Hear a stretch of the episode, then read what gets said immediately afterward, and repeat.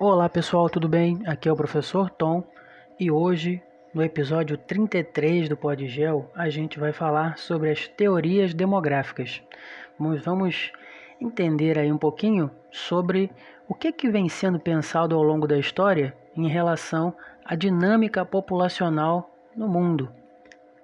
Vamos falar das quatro principais teorias demográficas que são discutidas aí, que são colocadas à mesa. Vamos lá? A relação entre o número de pessoas e a quantidade de recursos disponíveis para alimentá-las e satisfazer o seu nível de consumo sempre foi motivo de grande preocupação. Né? Afinal de contas, né, os recursos naturais disponíveis vão ser capazes lá de no futuro atender aos sucessivos crescimentos da população mundial?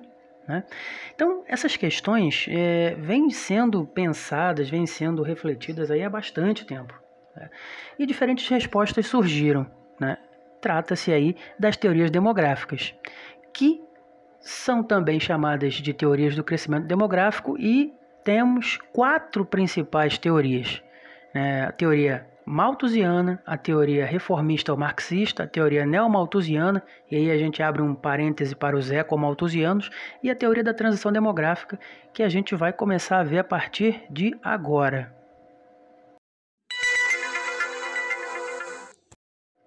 O malthusianismo né, foi pensado aí, foi formulado por Thomas Robert Malthus, que viveu entre 1766 e 1834. Era um economista liberal e historiador inglês. Já citei ele quando eu falei de liberalismo aí no episódio anterior. É, e ele elaborou no final do século XVIII uma teoria populacional que apontava para o desequilíbrio existente entre os crescimentos demográficos e a disponibilidade de recursos na Terra. Né? No livro que ele escreveu, né, o ensaio sobre o princípio da população, ele afirmava que categoricamente o planeta em pouco tempo não seria capaz de atender os o, o número de habitantes existentes. Né? De acordo com a teoria malthusiana, as populações aceleravam sempre seu ritmo de crescimento, que seguia a linha de uma progressão geométrica, enquanto a disponibilidade de recursos e de alimentos aumentaria conforme uma progressão aritmética o que claramente geraria uma diferença grande entre né, o ritmo de crescimento da população e a capacidade de oferta de recursos e de produção de alimentos. Como solução, Malthus apontava para o controle moral da população. Como isso? Né? Em virtude da sua filiação religiosa, ele era contra a adoção de qualquer tipo de método contraceptivo, dizendo que os casais só deveriam procriar, né, caso houvesse condições para sustentar os seus filhos. Né. Além disso, Malthus também dizia que os trabalhadores mais pobres deveriam apenas receber o mínimo para o seu sustento, porque ele acreditava que a melhoria nas condições sociais elevaria ainda mais o número de nascimentos. Apesar das suas previsões serem fundamentadas em dados demográficos da sua época, Malthus errou em subestimar os avanços tecnológicos nos processos de produção que fizeram com que a oferta de recursos e alimentos se ampliasse muito acima do previsto. Além disso, também a gente pode observar que atualmente a tendência é de que as sociedades mais desenvolvidas gerem menos filhos, ao contrário do que o economista inglês imaginava. A teoria reformista ou marxista né, trouxe aí muitas contestações ao pensamento de Malthus, né, que frequentemente ele era acusado de legitimar os efeitos perversos da economia capitalista sobre a desigualdade social e favorecer os ideais da burguesia. Afinal, a teoria malthusiana sugeria que a miséria e a disseminação de doenças, catástrofes e guerras ajudariam a conter o crescimento populacional acentuado. Muitos teóricos dessa teoria eh, acreditavam que a desigualdade na relação entre recursos naturais, alimentos e o crescimento populacional não estava relacionado ao número de habitantes, mas na distribuição de renda. E, em geral, muitas dessas ideias aproximavam-se dos ideais defendidos por Karl Marx, sendo então relacionados com o que se chamou de teoria marxista ou reformista da população. Assim, então, para essa concepção, não é o controle moral da população que é o necessário para combater a ocorrência de fome e de miséria, mas sim a adoção de políticas sociais de combate à pobreza, com a aplicação de leis trabalhistas que assegurem a melhoria da renda do trabalhador. A democratização dos meios sociais e de produção também é considerada uma estratégia nesse mesmo sentido. Então, assim, as conclusões da teoria marxista reformista, ou reformista marxista, né, foram retiradas de países desenvolvidos, com elevada população jovem naquele momento, e onde as taxas de natalidade caíram de maneira espontânea, né, sem nenhum dos eventos citados por Malthus. Também nesses países não foram verificados os princípios da teoria neomalthusiana, que a gente vai ver agora, porque os jovens tinham acesso a emprego e, em consequência, a produção de alimentos era adequada e suficiente. A teoria neomalthusiana aponta que uma população jovem em elevada quantidade necessita de pesados investimentos em educação e saúde. Em consequência, cai a oferta de recursos para a produção de alimentos.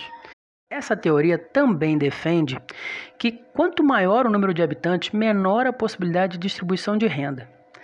Logo após o final da Segunda Guerra Mundial, que aconteceu entre 1939 e 1945, os principais países desenvolvidos do mundo iniciaram um processo de explosão demográfica, com um aumento rápido e repentino da sua população. Da mesma forma, nos anos seguintes, muitos países desenvolvidos, e aí o Brasil incluído, passaram pelo mesmo processo especialmente porque nesses países com históricos de altas natalidades e mortalidades, o número de óbitos foi reduzido e a expectativa de vida foi aumentada. Por isso, a população do planeta novamente começou a crescer e as teorias de Malthus ganharam um novo eco entre muitos pensadores e governantes. O neomalthusianismo é, então, a retomada desse pensamento, com diferenças no que diz respeito às formas de controle do crescimento populacional. Para o neomalthusianismo, as populações, sobretudo as de baixa renda, deveriam ter os seus índices de natalidade controlados. Para isso, a difusão dos métodos contraceptivos tornou-se fundamental, aí uma diferença básica em relação à teoria malthusiana.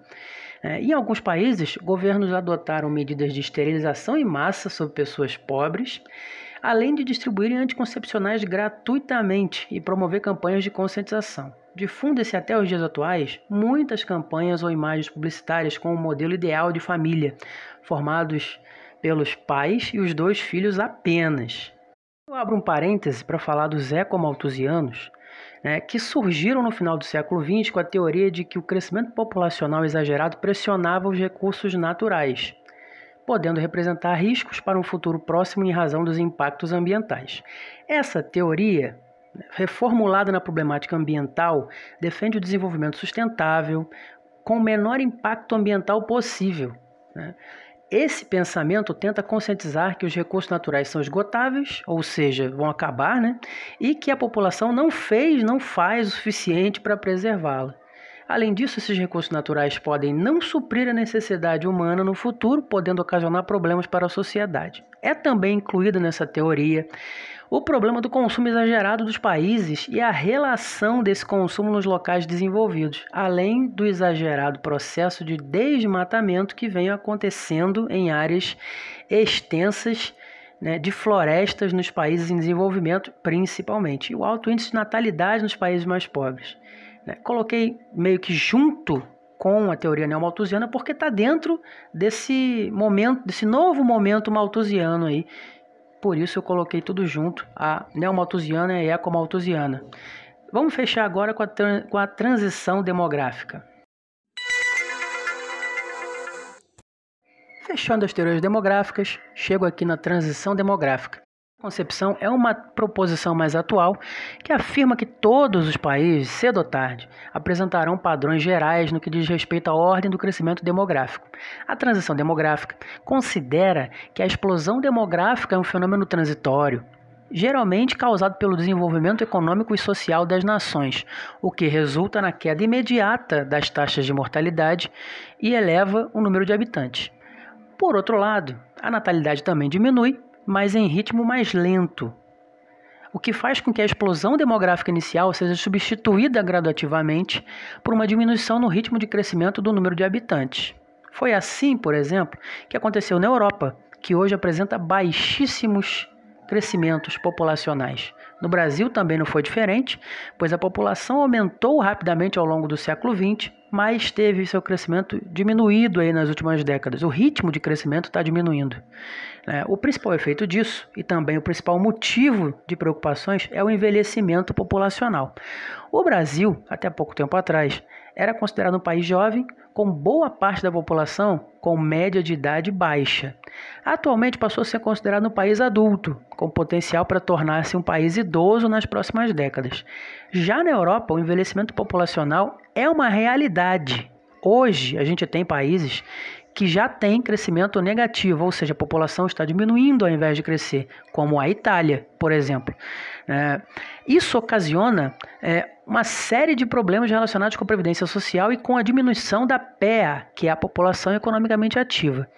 Ironicamente, no continente europeu, o problema atual é exatamente o contrário do imaginado por Malthus, pois não é o crescimento acelerado da população a principal tônica dessa questão, mas o crescimento moderado além da conta.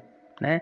Então, em países como a França e a Alemanha também, né, políticas de incentivo à natalidade são realizadas, incluindo pagamento de bolsas e benefícios para casais que tiverem um terceiro filho. Bem, amigos, chegamos então ao final de mais um episódio, episódio 33 do Podgel, tá? Como sempre, espero que vocês tenham conseguido entender um pouquinho mais sobre as teorias demográficas. Tem muita coisa ainda para falar de população, né? Tem, tem assunto aí para mais de metro, mas a gente vai devagarinho e descortinando esse, esse assunto e vários outros. Como sempre, eu aguardo o feedback de vocês, os comentários, sugestões, críticas, elogios também, né? É, e assim, sigam a gente né, no Facebook, Sigam lá no Instagram, no YouTube. Né? Segue lá no Spotify, segue lá no Anchor, né? Eu, nesses agregadores de música, segue lá a gente, porque aí toda vez que sair um episódio, vocês vão ser notificados. Valeu, pessoal. Então, ficamos por aqui hoje. Um abraço em todos e até o próximo episódio 34.